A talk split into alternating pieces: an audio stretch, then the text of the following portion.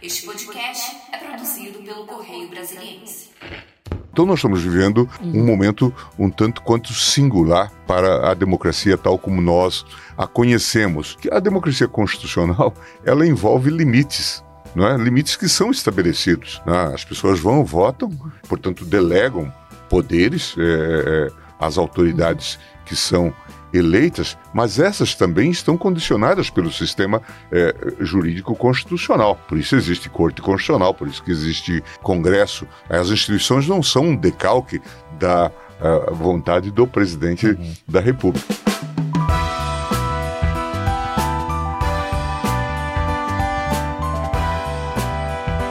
Olá, com você mais um podcast do Correio. Puxa a cadeira, senta aqui com a gente, vem ouvir essa conversa que hoje é com o ministro do Supremo Tribunal Federal, Gilmar Mendes. Ministro, muito bem-vindo ao podcast do Correio, que hoje é comigo e nosso editor Carlos Alexandre.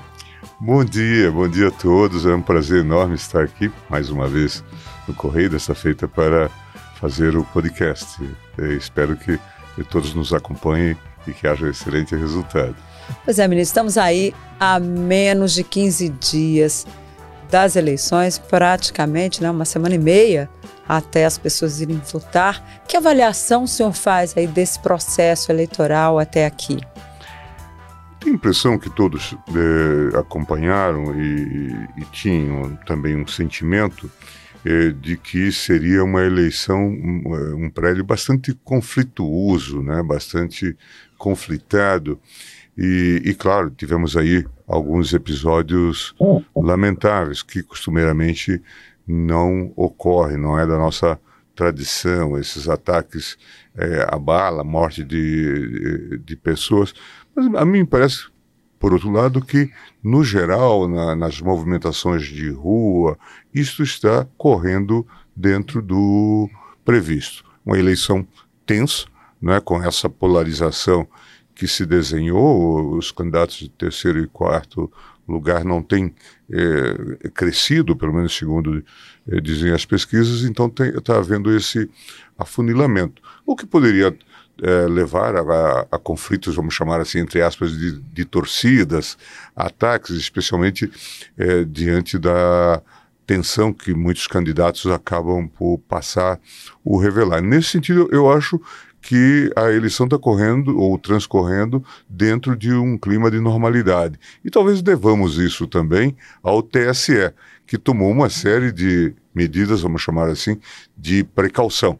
Né? A questão das armas, por exemplo, é, a, as medidas que têm sido tomadas para retirar esta ou aquela é, propaganda mais agressiva ou fake news. Acho que tudo isso tem contribuído para que eh, haja uma arbitragem segura né, do, do jogo que tem que ser um jogo democrático. Do ponto de vista institucional, ministro, é, houve um tempo, né, por volta de 2021 ali, que havia uma grande preocupação. Falava-se até em risco de ruptura, é, de é, risco, a democracia é, correndo perigo. Agora, chegando nesse momento, faltando pouco mais de 10 dias. É, o senhor acha que esse perigo se dissipou? O senhor vê a situação dentro da normalidade? Como é que o senhor está olhando do ponto de vista institucional? A minha visão aqui é que de alguns setores ou segmentos do, do governo, é, isso não exatamente desde 2021, mas talvez até é, antes, 2019, quando tínhamos aquelas manifestações, é, sempre cultivaram é, essa ideia de que teria um, um grupo é, disposto a sair fora das regras, não é? aquelas manifestações em frente ao Palácio do Planalto, eh, dirigidas muitas vezes ao Supremo, eram também dirigidas ao Congresso é, aquele eu delego, que é, a população às vezes gritava, os participantes destes eventos, não é? significava um pouco isso. Eu delego ao presidente tomar medidas contra o Supremo, tomar medidas contra o, o, o Congresso. Congresso. E, e, aí vinha também é, um uso é, indevido, obviamente, é, das próprias Forças Armadas, dizendo que as Forças Armadas poderiam dar suporte a, a esta ou aquela medida autoritária. Tenho absoluta convicção de que os militares nunca cogitaram disso. É, é, obviamente que há militares que estão no governo, que é, é, prestam serviços ao governo, muitos da reserva, mas nunca houve essa a, a organização, não é? E nem há estrutura. A gente tem visto a sociedade civil é, é, reagindo de maneira muito clara. É? As pessoas podem divergir sobre que rumos podem dar à, à democracia, mas não estão colocando em jogo a própria democracia. É, Elas... nesse, nesse, sentido, a, a, manifestação de agosto, né, pró-democracia, foi muito clara nesse sentido, uhum. da mobilização da sociedade. Extremamente representativo, não, não só de intelectuais da área Sim. de direito, mas também de empresários, de, de associações, e isso uhum. mostra muito bem que é, esse tipo de é, é, ameaça era mais uma ameaça para produzir é, algum tipo de temor, de acolhimento, por exemplo, por parte do próprio Supremo Tribunal Federal. Né, ataques é, diretos. E até aí, né, por parte de, de, é, de membros sectários do, é, do presidente, talvez até é, um erro de, de, de, avaliação, fruto talvez um pouco dessa massiva propaganda. É, ah, o Supremo atrapalha. É, uhum. O Supremo é, é, ameaça é, a democracia, não deixa o presidente governar. Eu pego sempre o exemplo que eu acho que é mais plástico e mais evidente da pandemia. É verdade. É, é. Tivemos Ele lá. Ele vivia dizendo que não conseguia, né? Ele falou assim: ah, o Supremo me impediu de coordenar o combate ao coronavírus. Pois é, e, vo é, e vocês, que, é, vocês que acompanharam isso viram o seguinte: é, o governo, é, por aposta, que agora nós não vamos é, discutir, pode ter consequências também no futuro, é, naquele momento que parecia que a economia relançava, se, se recolocava, vem a pandemia. E vieram então aquelas recomendações da OMS, entre elas o isolamento social, não é? que preocupava muito o governo é, porque, obviamente, isso iria fazer com que. Afetar a economia. A, ia afetar uhum. a economia, desemprego e, e tudo o mais. Então, houve aquela opção.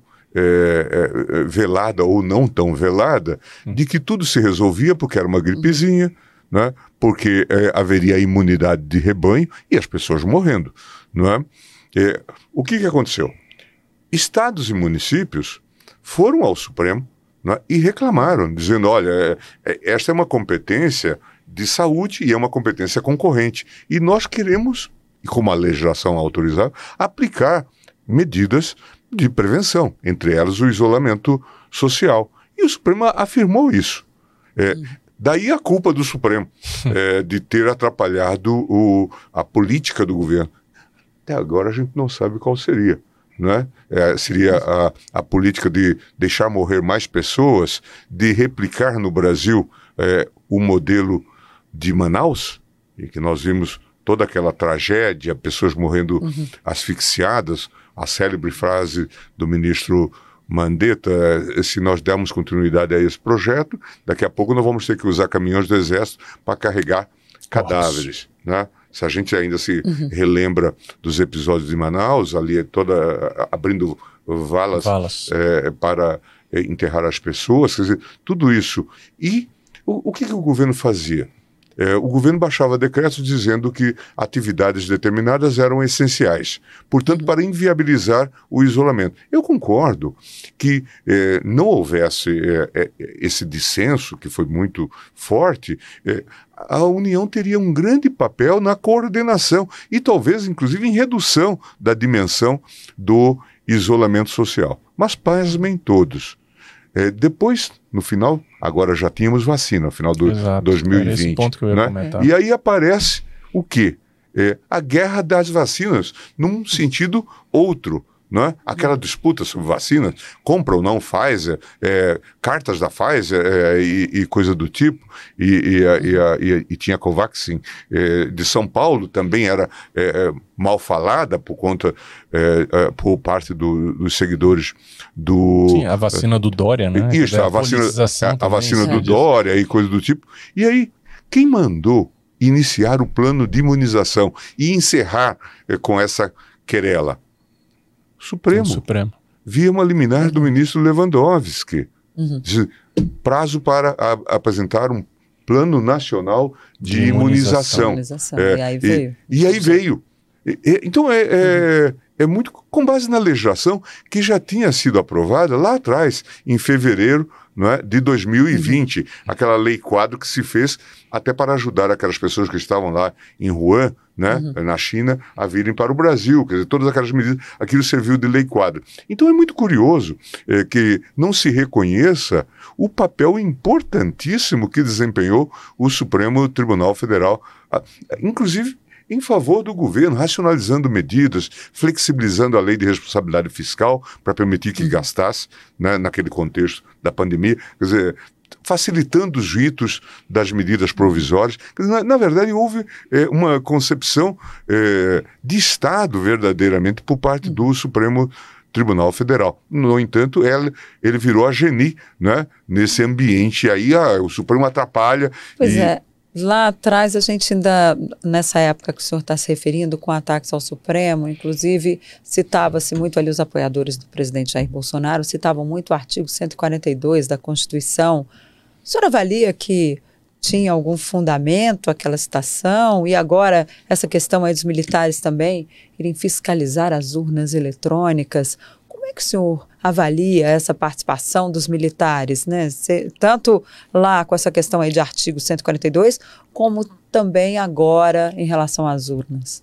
Eu tenho a impressão de que, eh, eh, se nós lermos com responsabilidade eh, o, o artigo 142, jamais vamos chegar à conclusão de que eh, ele autoriza os militares a terem um papel eh, de árbitro eh, num eventual conflito de poderes. Como é o- poder que- moderador, né, é, nesse isso, caso. ou poder é, é, moderador. Né? Isso não faz é, o menor sentido e não é o que o artigo 142 diz quando diz que qualquer dos poderes poderá requisitar as Forças Armadas, a, a ideia da GLO, Da né? Para a, as, necessidades básicas e extremas. É, eu tenho a impressão que isso também foi um teste que se fez. É a primeira vez que eu ouvi a referência, nos tempos mais recentes, ao 142, foi até de- depois de uma entrevista que fiz sobre a Constituinte é, com o general Vilas Boas. E ele se reportava, então, a uma opinião do professor Ives Gandra, eh, que falava, então, que as Forças Armadas poderiam ter eh, esse poder de arbitragem. O professor Ives já deu várias explicações sobre a sua leitura eh, do 142 e eu não sei como que isso poderia ser eh, eh, aplicado. Então, mas a mim me parece eh, que é uma viagem. Eh, isso não faz eh, um- nenhum sentido. E nesses quase 35 anos de Constituição de 88, nós temos aplicado a GLO, são vários casos, né, inclusive aquele modelo de intervenção no Rio de Janeiro, intervenção consentida, né, em que muitas vezes os próprios governadores pedem a ajuda da, da, Polícia, Fe- eh, da Polícia Federal e eh, das Forças, Forças Armadas, Armadas. portanto, eh, mas isso não faz eh, nenhum eh, sentido. A outra pergunta é sobre a. Agora, essa intervenção aí dos militares, essa, essa fiscalização que eles vão fazer aí nas urnas eletrônicas, esse papel das Forças Armadas, ministro? Pois é, é, é uma coisa curiosa é, essa questão. Porque, é, a rigor, se a gente for olhar lá atrás, é, o projeto de feitura das urnas contou com a colaboração das Forças Armadas pelos seus setores técnicos e científicos. Né? IME, ITA, é, is- é, estão por trás desse é, projeto, que correu super bem. Né? Nós temos a urna eletrônica que funciona aqui em Brasília e que funciona no Xingu, é, é, com bateria, é, é, nos mais é, longínquos rincões, não é? e tem se provado, é, de fato, indene a, a, a- fraudes, manipulações, outros incidentes. Eu tenho a, a visão de que o que é que aconteceu quando houve a derrota é, do- da emenda constitucional que previa é, o voto impresso, o ministro Barroso disse: vamos trazer mais setores da sociedade para é, olhar. E sempre se fez assim. É, de alguma forma, se você olhar a metódica, a ritualística é, da uhum. abertura de urna, inseminação de urna, teste de hackers e tudo uhum. mais, sempre houve um esforço imenso de, de transparência. Eu me lembro que na, na minha presidência no TSE, 2015-2016, nós fazíamos teste de, de, eh, dos hackers, é, como continua sendo feito. Continua sendo é, feito. Di, é. Diretamente na urna. E eu me lembro que, é, naquele período, destacou um, um, um, agente da Polícia Federal, um perito da Polícia Federal, que fez teste, tinha logrado avançar, talvez pudesse detectar a ordem dos votos. ele não conseguia votar ou alterar a votação, mas ele conseguia colocar o que quem votou em, em, que, em que ordem. Então, isso uhum. foi preocupante para a história do voto secreto e tal. Era alguém de nome Peixinho. É, e, é, e, e, tínhamos também um, um, um, técnico da Unicamp, um professor da Unicamp, que também é, lograra progressos nesse sentido, uhum. mas eles entendiam que estavam trabalhando para o bem público, é, para o é. interesse é, do, da uhum. rigidez do sistema. Esse professor de nome Aranha, da Unicamp. Uhum. Então, veja que sempre houve esse espírito. aquelas testagens que a gente faz na, na, na urna, e, e chamamos os partidos políticos, eu mesmo ficava pendurado ao telefone chamando os presidentes dos partidos para que viessem. Normalmente, eh, ninguém significativo vinha.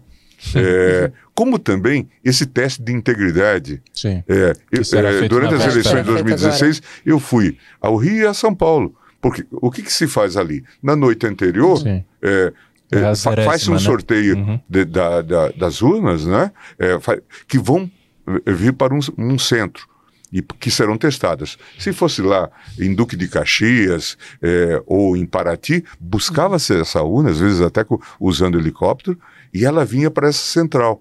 E se fazia então a eleição simulada para verificar se um voto dado a um candidato é, fictício é, valia um voto, mostrando que o programa estava rígido, não é? Uhum. E essa foi a preocupação. E imagino que essa é, foi a, a, preocupação que também notou o ministro Barroso. Não tem nenhum problema de eh, ter, eventualmente, os militares participando eh, disso. Só que, em algum momento, eu acho que isso ganhou, eh, talvez, uma excessiva politização não é? E, e, e, colocando, inclusive, como se é, as Forças Armadas fossem fazer uma apuração paralela. Não precisa fazer apuração paralela. Cada urna é, expede o seu o boletim ao final. Deu 5 uhum. horas da tarde, uhum. é, é, há aquela, a, a, aquele boletim, e os partidos hoje já fazem a contabilidade. Não é? Uhum. é muito fácil de ter é, uhum.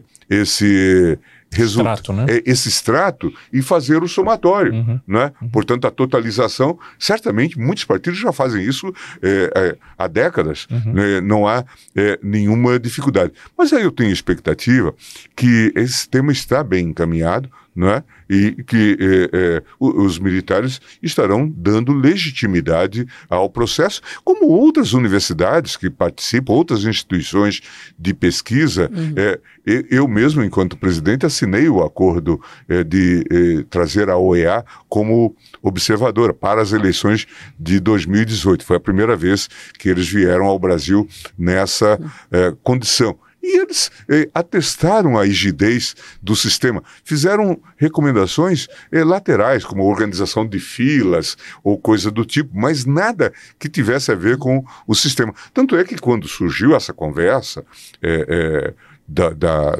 partindo até do próprio presidente em relação é, à urna eletrônica, a reação forte veio do exterior. Uhum. Né? Dos Estados Unidos, uhum. né? da, da Inglaterra, é, da, da, própria Organização dos Estados Americanos, porque de fato isso tem sido divulgado com muita é, transparência e todo o trabalho que a Justiça Eleitoral tem feito, por exemplo, a introdução da biometria, é, foi exatamente uma medida é, a mais no sentido de maior transparência e segurança não é? fazendo com que, de fato, não houvesse a burla de que alguém tentasse chegar é, é para votar por outrem, né, numa combinação com mesários e coisa do tipo. Então, é, isso também resolveu. Então, é todo um trabalho de, de, de muita seriedade. Eu até me lembro de uma situação. É, é, é, quer dizer, hoje caricata, mas uhum. aquele é, Gore versus Bush, né, em 2000, né? É, aquela contagem é. de eleitores ali na, na, na Flórida Flórida. e coisa do tipo. Nossa, Eu, o, o, presidente Sarney escreveu um artigo é, interessante, dizendo: chamem o Neri.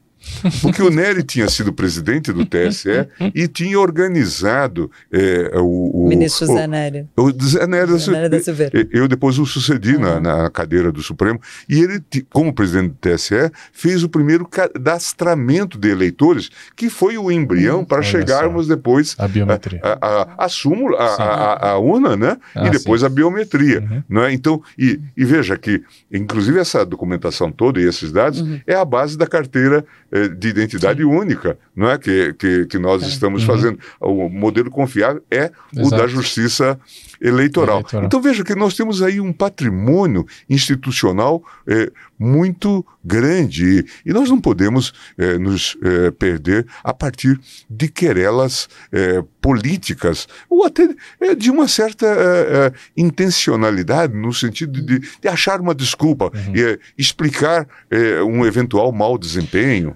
Agora, ministro, o senhor citou aqui, né, nessa nossa conversa, três exemplos de, digamos assim, de é, situações de conflitos que ocorreram envolvendo o Supremo. O senhor mencionou, em primeiro lugar, a questão do enfrentamento da pandemia, né, do, essa divergência entre União, com União e Estado, suscitou também a questão da vacina e agora a questão do envolvimento da, dos militares com, a, com, a, com, as urnas. E sempre ali o, o Supremo sendo, digamos assim, provocado por essas querelas. O senhor sabe muito bem, o senhor até mencionou isso na, na entrevista, que o ambiente continua polarizado e há uma tendência de que a polarização continue mesmo depois de 2 de outubro.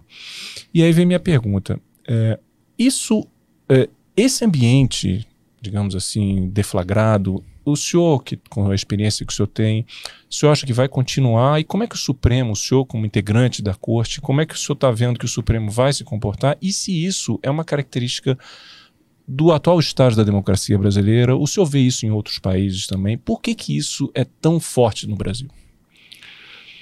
Eu, é uma pergunta difícil, obviamente, de, é, de responder. É, e, é, é, é, claro que a gente sabe que mundo afora, é, estamos vivendo é, uma nova realidade. Tanto é que surgem Sim. autores aí é, falando sobre é, é, como as democracias morrem, o famoso Levites. Uma recessão democrática, se diz. Né? Isso, né, né uma recessão democrática, ou o chamado modelo de uma democracia é, iliberal. iliberal. Né? então, e aí temos o fenômeno no leste, Polônia, Hungria, o surgimento de partidos de direita de maneira mais forte, inclusive... Na Suécia né, agora, né? Também. A Alemanha, uhum. né? agora na Itália temos é, é, uhum. né, até o risco de, de é, eleger uma primeira-ministra. Portanto, todos esses dados, Trump nos Estados Unidos, né, é, com tudo aquilo que se viu no seu governo e depois aquele episódio lamentável da invasão é, Capitólio. do Capitólio. Quer dizer, então nós estamos vivendo é, uhum. um momento um tanto quanto singular é, para a democracia tal como nós a conhecemos que a democracia constitucional ela envolve limites, não é? Limites que são estabelecidos.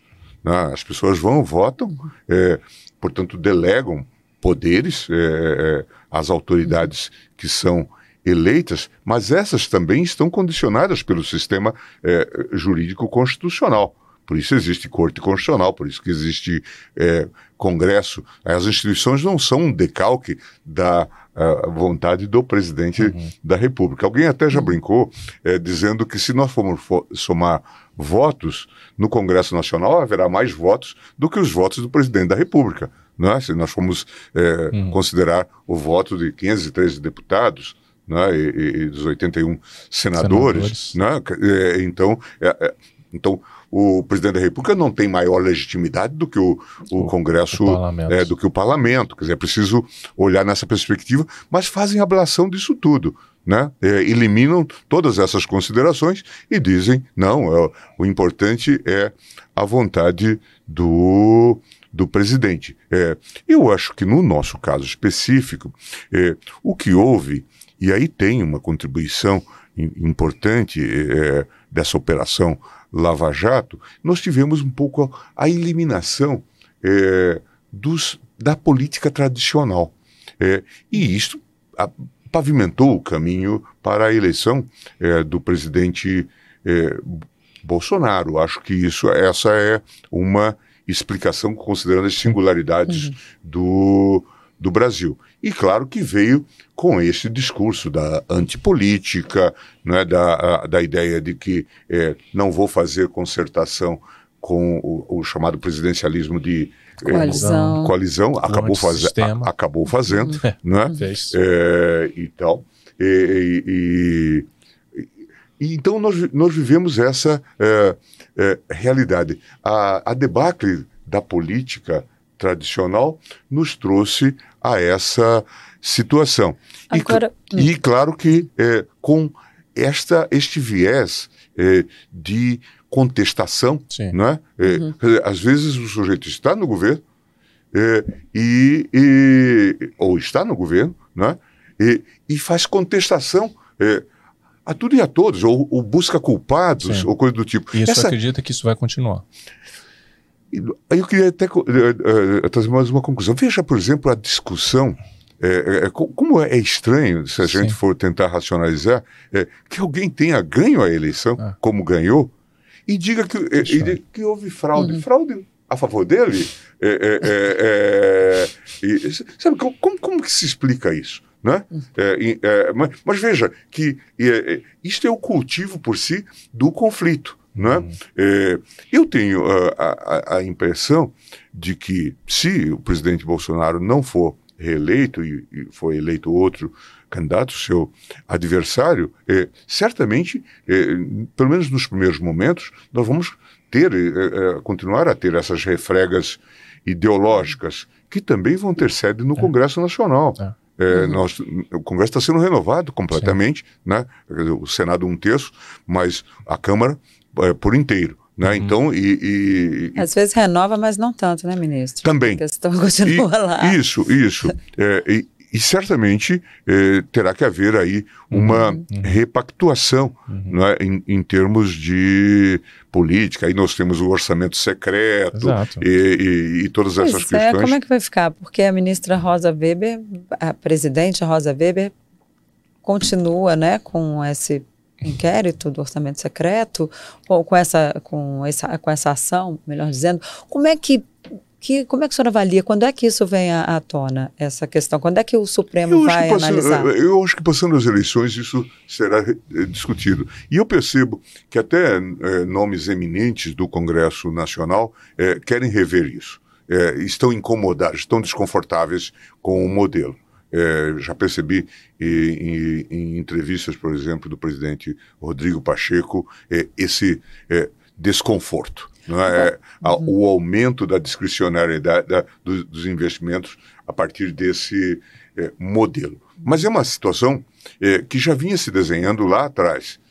já com Eduardo Cunha na presidência da Câmara, nós tivemos a aprovação das, das emendas mandatórias. Impositivas, ou, ou né? Aquela que é obrigado a liberar. É, uhum. é. Emendas então, individuais, isso, depois as é, de bancada. É, isso. E isso foi se aprofundando, né? Uhum. O Congresso foi tomando conta é, desse papel. Agora, não vai deixar de tomar, né, ministro? Porque depois que ocupa um espaço político para fazer refluir, é difícil, não é não? Talvez pudesse se fazer algo combinado, né? Quer dizer, é, é, e, e Seria ali um pacto, então, entre não, as e, instituições. É, e talvez emendas de bancada que fossem voltadas para projetos estruturantes ou coisa uhum. do tipo. Não, não é de se excluir o Congresso é, da questão orçamentária, pelo contrário, né? tem um papel importante. Agora, é, de alguma forma, há coisas muito esquisitas por aí né? e, uhum. e, que, de fato, expõe o próprio é, Congresso, né? expõe os próprios é, parlamentares. Isso pode ser o germe de novos escândalos. Né? Então, uhum. é preciso olhar. Eu até tenho defendido, como vocês sabem, é, uma mudança do sistema de governo.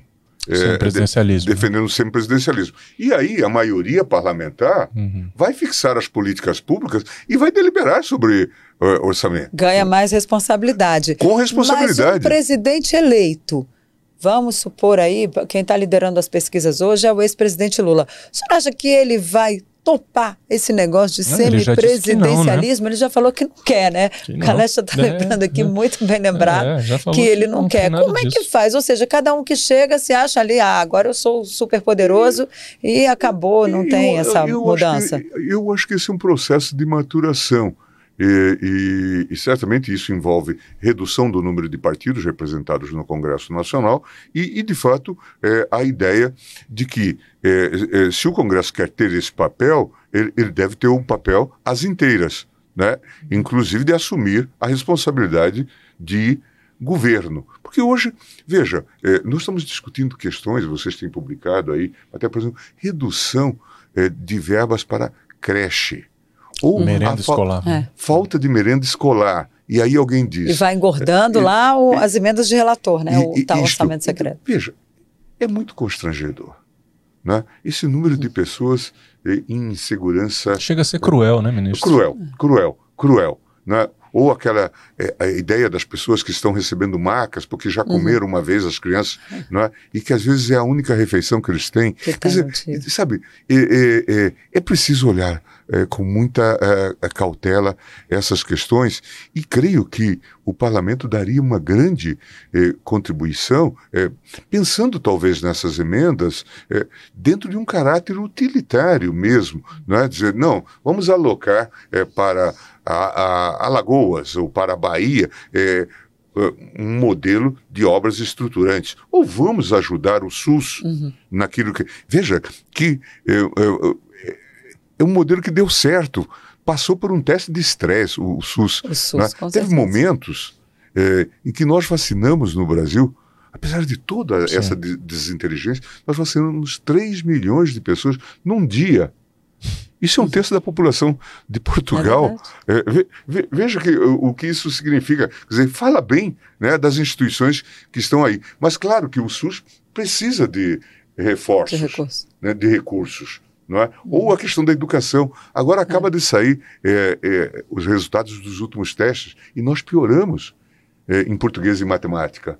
Não é? Uhum. é ruim para um país que tem esse potencial e que tem essa riqueza efetiva, né? Uhum. Então eu acho que é preciso que a gente olhe criticamente essa questão é, do, do chamado orçamento secreto, né? e encontre uma solução é, que legitime a ação dos partidos políticos, mas de forma transparente é? e que isso seja aproveitado não para compra de 100 tratores num município ou uhum. coisa é, é, do tipo, né? mas que seja a, aproveitado para a gente superar essas mazelas. Uhum. Nós temos a tragédia urbana, né? É, é essa questão uhum. do amontoado de pessoas e que depois, a cada ano, com as intempéries, vem lá toda aquela tragédia. Vimos lá uhum. no, no Rio, vimos agora Está chegando recentemente. A época, né? Começou a é, chover no, no, daqui a dois meses. No, e nós, nós temos que nos organizar também. em relação a isto. Eu tenho sempre falado,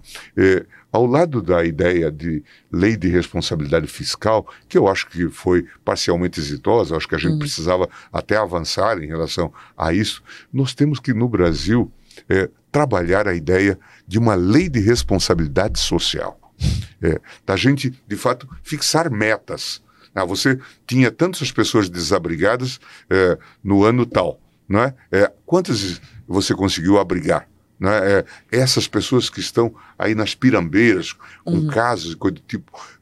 O que fazer nisto? É, a questão da segurança, das, da, da, das favelas. Quer dizer, isso precisa entrar na nossa agenda. Na ordem do dia, na né? Na ordem do dia. O senhor está com processo lá do ICMS, é, desde que houve aí essa, essa redução em alguns produtos. De 17%, né? né? O, teto, o teto, É, como é, que vai, como é que ficou que está essa avaliação? O senhor já fez algumas audi audiências Determinou públicas? Um prazo, né? É, quando é que o senhor tem uma decisão sobre isso, sobre esse teto de ICMS que foi estabelecido ali pelo reunião, projeto? Eh, uma reunião na última sexta-feira em que houve avanços, uhum. tanto por parte eh, da União quanto por parte dos estados. Né? É, e é, havia uma coisa é, difícil em relação a, a essa temática, porque é, o ICMS é o grande tributo dos estados. Né? 70% uhum. da receita vem daqui. É, e, tal. e eles selecionam é, aquelas áreas em que é até mais fácil de tributar. Né? Uhum. Energia, telecomunicação. Mas é, isso não é, impacta ali na autonomia dos estados? Esse isso projeto? impacta é, é, e isso precisa ser olhado. E, sobretudo, precisa ser olhado quando houver decesso na arrecadação. Porque isso está tudo. É, é, uma teoria do dominó, está tudo vinculado. É, o modelo é, é muito é, sensível. É, parte do que se arrecada tem que ir para a educação, parte tem que ir para a saúde. Isso já está determinado é, na pela Constituição. Pela Constituição. Se você reduz a arrecadação do Estado, você está reduzindo recursos para, ficar, para essas é, áreas. Para essas áreas, entre outras. Sim. Né? Mas saúde e educação. Então nós temos que discutir. E aí houve uma situação, por conta dos impasses e tal, houve uma situação muito singular, Denise, que foi o seguinte: é, aprovou-se essa lei. Mas se disse também que haveria compensação para as perdas. O presidente vetou essa compensação. compensação. É, o Congresso depois estabeleceu uma parte disso. Mas os estados continuam lá vindicando a compensação. Uhum. E nós estamos dando. Mandando que eh, a União faça a compensação. Não mandamos voltar a autonomia tributária para eh, o, o, tributar, por exemplo, combustível. Mas isso precisa ser discutido. E eu espero que, como resultado, inclusive, dessa nossa eh, comissão, que a gente saia talvez com um embrião de um projeto de reforma tributária. Então, até o final do ano sai? Eu acho que sim. Até o final do ano, eu acho que passadas as eleições, mas nós estamos fazendo progresso e já estamos, estamos construindo é, consenso. É, o ambiente estava muito é, conflagrado, acirrado, né? muito é, acirrado, porque Puta. também há todo esse jogo. Ah, uhum. os beneficiários são estados de oposição. Uhum. Né? Na verdade, nos estados governados pela oposição moram brasileiros também.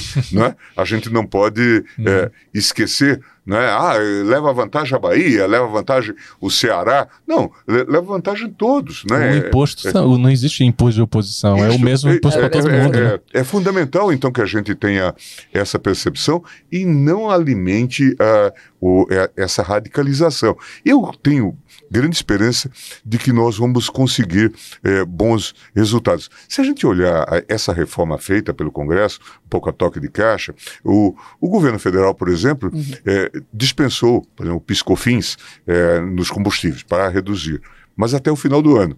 Uhum. Em relação às alterações que foram feitas, para os estados, isso é definitivo dentro do modelo. Uhum. Portanto, é. É, uhum. há um quid de, de crueldade nisso. E eu uhum. temo uma outra consequência. Isso até falei com o presidente Arthur Lira e com o presidente Pacheco, uhum. que é o debilitamento dos estados. Na medida em que eles perdem força, eles não têm força é, financeira, eles passam a depender da União para qualquer coisa. E isso uhum. tem consequências na vida política. Dizer, a gente começa a caminhar num país dessa dimensão para um modelo altamente centralizado, centralizado, como foi lá no regime militar. Uhum. Não, é? não faz sentido isso. Uhum. Então eu também faço uma leitura, uhum. é, e fiz um pronunciamento na comissão, uma leitura política. O, o federalismo, dizem vários professores, é, faz um tipo de divisão de poder no plano vertical. Né? Os estados, imagine, nós passamos esses anos todos é, com o, o, PT no, no, governo federal, mas, por exemplo, São Paulo governado pelo PSDB. Isso é um sinal de equilíbrio Sim. e de racionalidade. Por falar em equilíbrio e racionalidade, o senhor é considerado ali um personagem altamente polêmico dentro do Supremo. Esse Gilmar continua, vai voltar aí em 2000, nesse final, essa reta final de ano aí, em, em 2023 mais polêmico ou o senhor está resolvendo moderado. ali ficar mais moderado? Eu posso dizer a vocês que eu estou de bem com a vida. assim, eu é, estou muito confortável é, no papel que desempenho e, e, e tenho. Muitas vezes sou é, uma voz é, ouvida, eu acho que é isso que talvez me uhum. timbre como é, polêmica. Ainda ontem o, o começou a circular é, na rede, não sei quem colocou, é, um, uma, uma capa da revista Veja, vocês vão se lembrar, em que dizia o, o juiz que discorda do Brasil. Uhum. É, um, com a, aquela seleção de foto assim é, é, adequada, com uma cara é, ruim e, e, e, tal, e, e alguém dizendo, poxa, é, agora você está sendo aplaudido e coisa do tipo. A vida da gente é um pouco essa, né? É, então, ela, essa, essa capa está até estampada lá no meu gabinete, é, é para ver como que eu lido é, com, com essas coisas. Né? Eu já disse também lá no tribunal que eu, eu temo fazer profecia, porque eu sou mau profeta, eu cons consigo acertar. É, então, eu falei sobre todos os abusos da Lava Jato, não é? é. E, e, e, certamente é, parecia que eu tinha bola de pois cristal. É, né? né? Porque o Supremo estava certo lá quando quando ele praticamente Exato. ali chancelou ou acolheu todas as decisões ali de primeira instância, segunda instância, ou é, lá do, do ex-ministro, do ex-juiz Sérgio Moro e também depois ali do TRF4, ou estava certo agora, quando é, decidiu que ele era suspeito e, inclusive, mandou soltar o ex-presidente Lula. Isso também foi ali, na, no início da nossa conversa, a gente falou sobre aquela, né, essa briga aí, essa tensão entre o Supremo e apoiadores do presidente Jair Bolsonaro, mas tem um pouco a ver com isso também, essa coisa de prende, depois solta. Como é que eles ali não entenderam muito bem? Não, uma Supremo, parte o, da população não entendeu tinha, muito bem. O Supremo ainda não tinha uh, examinado o mérito dessas ações. É, houve até uma, um exame no, uhum. no STJ é, é, e Foi, aí depois veio num crescente, né, essa e, coisa. mas o Supremo não havia ainda... Ah. o que a gente tinha na turma, por muito tempo, era uma discussão sobre as prisões alongadas que eram uhum. usadas para obter delação. delação. Vocês vão encontrar várias falas minhas dizendo é que nós tínhamos que é, resolver é, esse tema as chamadas prisões alongadas de Curitiba. Uhum. E hoje a gente sabe que usaram a prisão é, para fins de obter delação, indicando, uhum. inclusive, pessoal, pessoalizando a, aquele contexto. É um momento muito ruim, triste, é, né? triste da, da, da, nossa história. E, e, com a Vaza Jato, então ficou mais evidente é, o jogo de é, combinação. Agora, é, a questão da suspeição é, ela já vinha sendo arguída, só que não tinha havido ainda decisão. E, e de fato, é, é foram vários os itens que foram apontados. Né? E depois se viu, é, é como já falei com a Vaza Jato, é, que era um jogo todo ele combinado né? promotor e juiz andavam juntos. Né? A denúncia antes era submetida ao juiz é, e ele mandava ajustar, é, indicava testemunhas e, e, e, coisas do tipo. Tudo isso é chocante. Tanto é que quando a gente é, recentemente esteve no IDP, o professor Christoph Thornhill, uhum. e uhum. ele deu até uma entrevista Foi. à, à Veja, né? Ele falou para vocês também, ele falou né? Aqui, eu Isso. É. E ele disse, é, na verdade, que estava absolutamente convicto de que a condenação. Ele é um especialista internacional, né? E ele disse, absolutamente convicto de que a condenação do Lula é, caracterizava um erro é, judicial por tudo que ele conhecia é, do, confirmou, é, né, do, do, processo. Mas eu acho que o tribunal é, é saiu-se bem é, dessa história. É, é, conseguiu fazer uma leitura crítica daquilo que tinha uhum. havido não é? e, e do, dos excessos. E aqui também vocês precisam registrar que esse episódio é, todo, nós ainda estamos em processamento é, do período histórico, é, uhum. foi parte de um conúbio também eh, em, entre esses grupamentos de justiceiros e uma uhum. dada mídia. Uhum. Não é? E se a gente uhum. for olhar vários episódios, é, vamos pensar só para é, pegar algo marcante, é, aquela delação do pessoal da JBS, né, uhum. que viola todos os protocolos. Ali estava em disputa, a rigor, não só o cargo, a chefia do executivo, mas talvez com grande ênfase, a chefia do próprio Ministério Público. Porque uhum. certamente o Procurador-Geral Janot sabia que ele não seria reconduzido e que ninguém seu, do seu grupo seria indicado pelo presidente Temer. Então, uhum. ele faz todo, todo esse aparato, e aí surge a, aquela gravação é, que depois é desmentida, quer dizer, qual a interpretação é, que se deu, e aí o apoio da Globo foi fundamental para que aquela versão ficasse por muito tempo. Então a gente, quando faz a autocrítica, e nós devemos fazer a autocrítica, eu também conclamo a, a mídia a fazer a sua autocrítica, porque, de fato, eu diria quase que numa expressão é, forte, eu usando, lembrando do Machado, é, que aqui houve um conúbio espúrio Uhum. entre é, é, setores da mídia e esses setores do judiciário. Ministro, mudando um pouco de, de assunto, o senhor disse que é, é, muitos o consideram como um mau profeta. Qual a profecia que o senhor faz para o Brasil em 2023? Não, minha, minha bola de cristal está meio embaçada. Tá. Mas, é, é, não, e, e, na verdade, eu sou altamente otimista é, em relação ao Brasil. Acho que o Brasil é, é, consegue criar impasses que não deveria, mas também que consegue encontrar depois soluções. E acho que somos criativos em relação a isso e temos uma força institucional e eu, eh, assim, eh, tenho muita fé de que nós vamos eh, eh, superar. Eu já brinquei no plenário do Supremo, diante de decisões e questões sobre responsabilidade fiscal, que eu dizia assim, acho que o Brasil cresce à noite. Quando está todo mundo dormindo. A gente dá tempo. é, então, mas é, é, é, dizer, o, o Brasil se reinventa.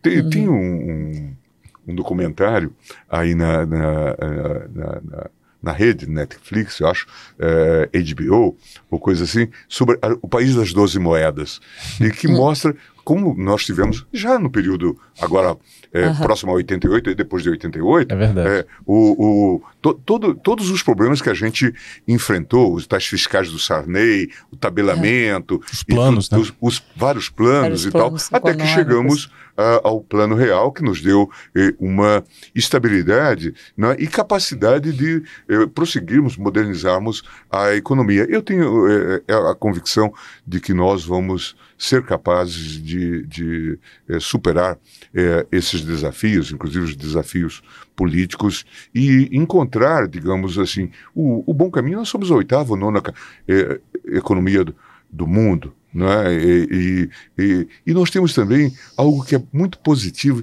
que nesse momento está um tanto é, obnubilado, é, que esse soft power. As pessoas gostam do Brasil por causa do futebol, por causa da música, não é? É, sabe, é preciso é, é, que é, dos nossos executivos, os CEOs que são chamados hoje, né, por conta da, da sua Muita gente indo flexibilidade. embora, Hein? inclusive, né? Muita, gente, indo embora. é, indo embora, mas são cérebros que fazem falta também Uhum. para nós.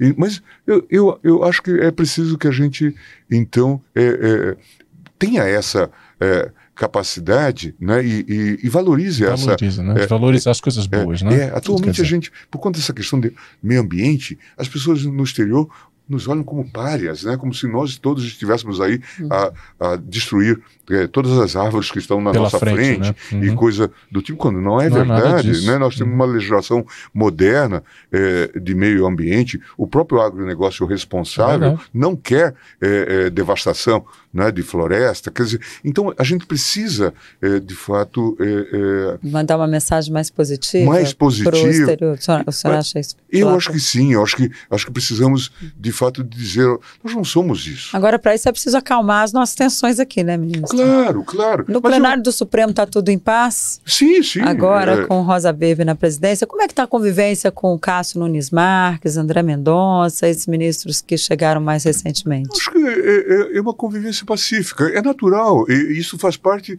do próprio processo, como nós vimos ao longo desses anos todos. Né? Os presidentes chegam, fazem as indicações, O senhor já E- teve ali vários embates ali com seus colegas ali no plenário. mas isso faz parte Né? é, é, do- da, da vida autêntica que a gente tem que levar, né? E, e, e, e- e dos posicionamentos que nós precisamos é, ter. Né? E agora a gente vê ali, lá no, agora nessa, nessa eleição, por exemplo, tem muita gente aí falando, ah, porque tem que ter impeachment de ministro supremo. A gente vê aqui, por exemplo, a candidata Damares. né, também, é uma né? da- ela vive, né, defendendo isso. Como é que o senhor avalia esses processos aí? O senhor acha que vem aí um embate E o senhor vai ter que sair dessa sua postura moderada para ser mais incisivo na defesa da casa. Se for necessário, a gente discute, isso não, não tem nenhum problema, temos legitimidade é, para isso. É, mas eu, eu, eu, tenho a impressão que a, a coisa do impeachment é, é se, se fosse, mandato de ministro supremo, é, é, tem gente já querendo estabelecer mandato, ou aumentar o número, tem vários aspectos. Tem, tem muito essa coisa da, da, da, do descontentamento com uma decisão. Ninguém imputa a um juiz que houve é, corrupção ou coisa do tipo. É, se reclama de uma decisão é, de caráter é, judicial, uhum. né? Que, que é, não atendeu a dadas Sim. expectativas. Uma questão pontual. Para isso não uhum. se pode fazer impeachment, obviamente, né? não faz nenhum sentido. Mas isso acho que faz parte um pouco daquela retórica que eu falei que vinha já lá de, de, de 2019. Uhum. Né?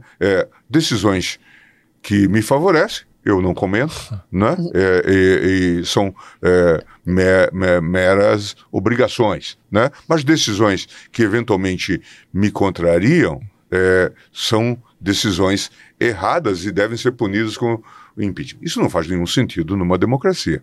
Né? Qual foi o momento mais polêmico que o senhor viveu no Supremo? Eu acho que o momento mais tenso a gente teve é, em torno do julgamento do mensalão, né? Ali acho que foi um, um, um momento é, tenso. Mas tive discussões, como sabem, tive é, debates com, com o, ministro Joaquim Barbosa, teve aquele uhum. episódio com o Barroso, né? Sempre tivemos é, uhum. discussões. É, eu, eu, eu fui muito enfático na discussão sobre a, homologação da delação do, do JBS, é, uhum. e falei isso claramente para o procurador-geral é, é dizendo que aquilo é, era uma vergonha, o que se tinha feito, dar indulgência plena para alguém que se dizia é, chefe de uma organização criminosa, que teria corrompido metade do Congresso Nacional, isso eu disse de público. Eu imagino que é por isso que ele imaginou é, que devesse fazer aquele tipo de... O Janot, né? É, de que uhum, uhum. tinha vontade e de me assassinar. E como é que o senhor vê a atuação dele, assim, atualmente, né? Dallagnol, Janot, ou como é que você vê a PGR? Eu, eu acho que é, a, a, PGR é um problema, é, assim, em termos de modelo institucional. É, não se tem ainda um modelo. Quem deve ser procurador-geral? É, uhum. Deve ser alguém da carreira ou poderia ser de fora? Uhum. É, deveria ter mandato ou não deveria ter mandato? Uhum. É, os procuradores é, contaram com o apoio do PT para essa coisa da lista tríplice. A lista tríplice uhum. produziu o Janot, né? Veja só. É, então, então, então o senhor é contra as listas? Não vejo como o presidente deva adotar a lista. Isso Nenhum presidente. Então tem que acabar com esse negócio, é isso? Não, não a lista, lista? A, a, lista ela não está prevista. Ah. Não, não tem legislação. Mas isso... eles fazem, né? Fazem, é um direito costumeiro. E quem que é eleito? Normalmente presidente da associação. É, exato. É, portanto, virou uma disputa de caráter mas, sindical. Ministro, mas o, o, a alternativa, não estou nem dizendo que é a alternativa ideal ou concreta, mas o que aconteceu também não funcionou, que é o Aras. Que é o caso do Aras, que não fazia parte da lista e também é motivo de muitas queixas. Né? É, não, pois é, é, por isso que eu estou dizendo que isso é um conundro. É. É, é, é uma confusão que a gente não sabe bem é, o, o, o que fazer. É, é uma instituição muito poderosa, Sim. não é? É, em todos os planos, é, mesmo é, uhum. no plano da primeira instância, uhum. né? E, e, e, e, não tem é, é, a, a, a, devida governança. Né? Então, é, acho que estamos vivendo Uh, acho que é um sentimento de necessidade de reforma. É isso, ministro. O nosso tempo está acabando. Eu queria que o senhor falasse da sua relação um pouquinho com a cidade. Como é que o senhor vê Brasília? Pois é, eu, eu sou um, um, um candango por adoção. né? Eu cheguei aqui em 74. É, é, fiz o, o pré-universitário, depois entrei na universidade. E, e, e sou, sou, um fã de Brasília. Saí duas vezes daqui para morar no exterior e, e voltei para Brasília. E, e, fiz toda a minha carreira, portanto, é, pública também, é, aqui. Né? Então, tenho uma, uma grande identidade é, é, com Brasília, é, conheço é, é, muita gente, né, e, e, tal, alguns foram meus colegas de, de, de, colégio ou de, de faculdade, né? depois fiz o mestrado, então sou, sou um egresso da UNB.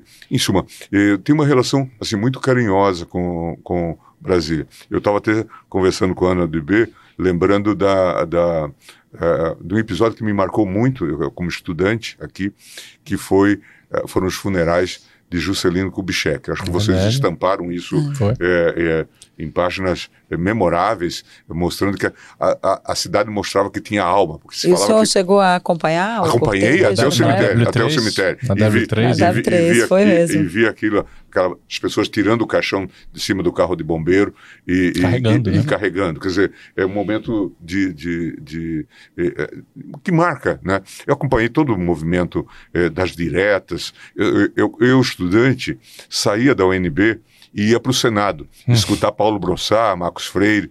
E, então, sabe, sabe, Brasília me deu essa uhum. formação muito especial e rica, e, né? E, e o senhor ia acompanhar as sessões, então, acompanhar as sessões Senado, do Senado. quando o senhor era estudante é, de direito. Estudante de direito, saía à tarde, ia lá para a galeria e ficava lá. É, o, dia que, que Paulo Brossard ia falar, era é, é enchia toda a galeria e tal. E tinha outros, Marcos Freire, outros é, nomes também, Jabas Passarinho, é, Pedrão Portela, em suma, tinha bons nomes é, na situação e na oposição, e para um estudante de direito aquilo era um grande aprendizado, né? para mim foi foi depois eu, é, a vida é muito interessante é, já na academia passei a conviver com Paulo Brossard né vi os seus últimos tempos no, no Supremo Tribunal Federal e, e tal é uhum. é tudo muito curioso mas Brasília propicia isso né? É, é, é esses encontros, né? Esses encontros e, e, e essa formação especial. O senhor está, né? em resumo, o senhor está de bem com a vida e de bem com Brasília, né? Seria com certeza, isso. não, exatamente. eu tô, não, é verdade, eu, eu usei a expressão é, sem nenhuma força, força retórica. Acho, é, assim, tô, tô, muito, tô muito feliz, assim, de, de, de de ter agora fiz 20 anos no tribunal Exato. Né? E, e, assim recebi homenagens de vários locais do Brasil, assim, muito tocantes, Pernambuco, Rio de uhum. Janeiro. Estou é, sem agenda para receber é, homenagens, assim, porque é muito, muito difícil. Portugal. Uhum. É, é, isso, assim, é, é, é um balanço positivo, positivo. Né, desse, desse período. Teve um assunto que a gente não tocou, ministro futebol. Sim, pois é. O senhor é muito. O senhor tem várias camisas lá no seu gabinete, é, né? Sim, Inclusive, é a gente esteve lá, vimos várias fotos do senhor. sou com lá de camisas de times, né? O senhor já recebeu. Como é que o senhor, como é que é a sua relação ali? O senhor vai ao estádio? Copa do mundo, né? É, falar de Copa é, do é, Mundo. Copa do Mundo. Temos Copa do Mundo em novembro. É uma profecia. Como é que vai ser? É uma profecia. e sabe que o, eu adoro futebol. E. O senhor joga? É, é, não, não, ah. não, não, não. Eu já joguei, mas não era bom jogador. Meu tá filho até era é, um bom jogador, mas eu, eu não era um bom jogador. Mas sempre gostava é, de acompanhar, sou Santista e, e tal. E recebia muitas camisas, muitas uhum. do Santos e tal. Depois, quando fui para o eleitoral, tinha lá a camisa da seleção, a camisa do Santos, e os clubes começaram a me dar também outras camisas e tal. E aí, em nome da pluralidade, tá eu passei a, é, tá tê-las todas.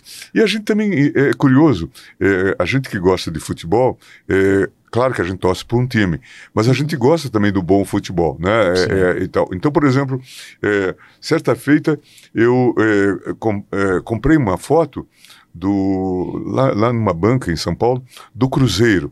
É, o, o, Cruzeiro que jogava Tostão, Tostão é, né? o, o, Raul, toda é, Natal, esse pessoal todo e tal, e que tinha batido o Santos é, na minha, minha memória de menino de 6 a 2 é, e tal. Então o Santos para nós era imbatível. Aí uhum. perde para o Cruzeiro e tal. Eu peguei essa foto e levei lá para o gabinete. E, aí um dia o Wilson Piazza, que fazia parte desse time, disse: Eu vou buscar as assinaturas de todos os jogadores é, é, e assinou. Então, aí, alguém me pergunta, mas você é cruzeirense? Não, mas eu disse o Cruzeiro é, é, é, o time que bateu o Santos, uhum. né? o Santos de Pelé. Né? E também com os estrangeiros, eu brinco sempre, quando eles veem lá fotos com Pelé, eles dizem: uhum. o senhor era amigo do Pelé? Claro, eu fui colega dele. É. Ministro, infelizmente nosso tempo acabou. Eu queria agradecer muito a sua presença aqui e já fica o convite para o senhor voltar ao podcast do Correio. Obrigado. É, muito é obrigado, sempre um prazer estar aqui com vocês. Até a próxima. Até a próxima. E para você, Até a próxima semana com mais um podcast do Correio.